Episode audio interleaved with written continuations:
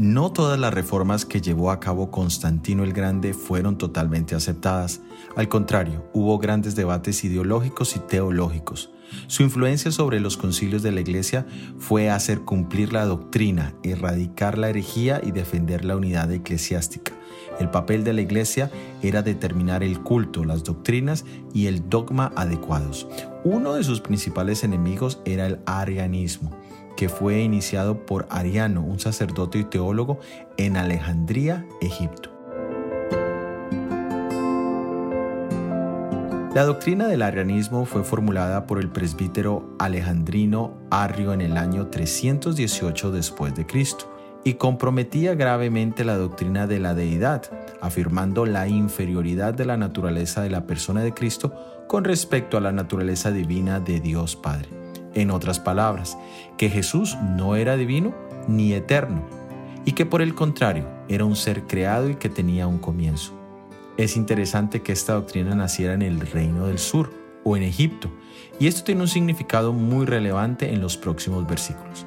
Hoy en día hay muchos grupos religiosos que niegan la deidad de Jesús y su eternidad.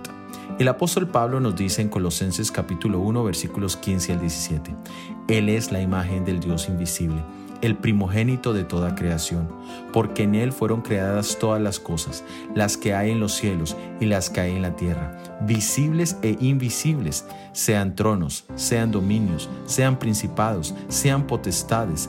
Todo fue creado por medio de Él y para Él, y Él es antes de todas las cosas y todas las cosas en Él subsisten. Hay varios puntos importantes en este pasaje.